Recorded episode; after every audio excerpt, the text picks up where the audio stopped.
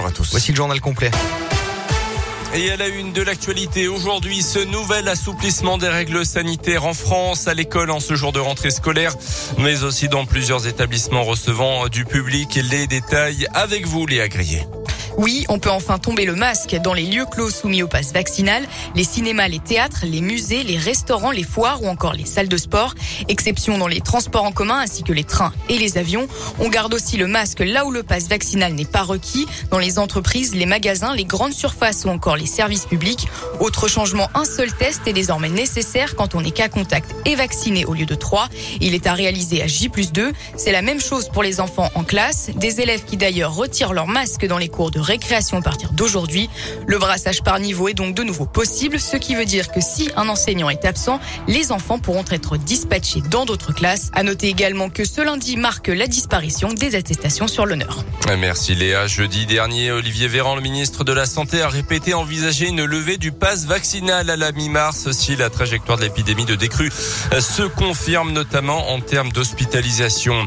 Ces réunions de crise pour stopper peut-être la guerre en Ukraine. Ce lundi, Emmanuel Macron tient nouveau conseil de défense à 11h tout à l'heure. Un conseil de défense qui fait suite à celui de samedi où la France avait décidé de renforcer son soutien à l'Ukraine en termes d'équipement de défense et avait aussi décidé de durcir ses sanctions envers la Russie en visant notamment l'accès à la plateforme interbancaire SWIFT. La France qui va également porter une résolution à l'ONU concernant l'aide humanitaire en Ukraine. Et cet après-midi à 15h, l'Assemblée générale des Nations unies commencera à débattre d'une résolution condamnant l'invasion de l'Ukraine par la Russie. Dans l'actualité, chez nous, un homme blessé par deux coups de couteau hier matin vers 10 heures dans le quartier des Salins à Clermont, euh, secouru par les pompiers venus de la Libération. Il a été touché à la jambe d'après la montagne, mais ses jours ne sont pas en danger.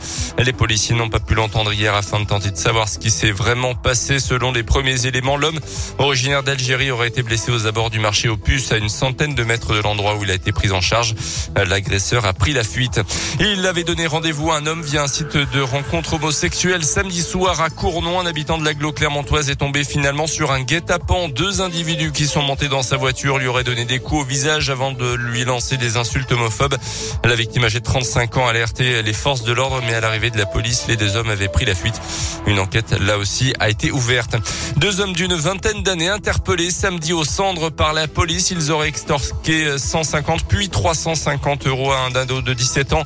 Ils auraient tenté également de lui prendre une troisième somme d'un montant de 500 euros d'après les premiers C'est la victime qui a samedi alerté les forces de l'ordre. Les deux jeunes hommes se seraient fait remettre de l'argent menaçant la victime via les réseaux sociaux. Le suspect de 21 ans, considéré comme complice, va faire l'objet d'un rappel à la loi. Le second devra rembourser l'argent. Les sports avec le foot pour terminer. Clermont tenu en échec hier après-midi au stade Montpied. Match nul un partout contre les Girondins de Bordeaux. Les Auvergnats restent 15e au classement en dehors donc de la zone de relégation.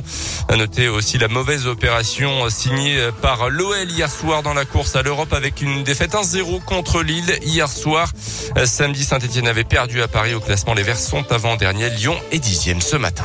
Merci beaucoup Colin pour l'actu qui reviendra tout à l'heure à 7h30 les titres aussi dans un quart d'heure.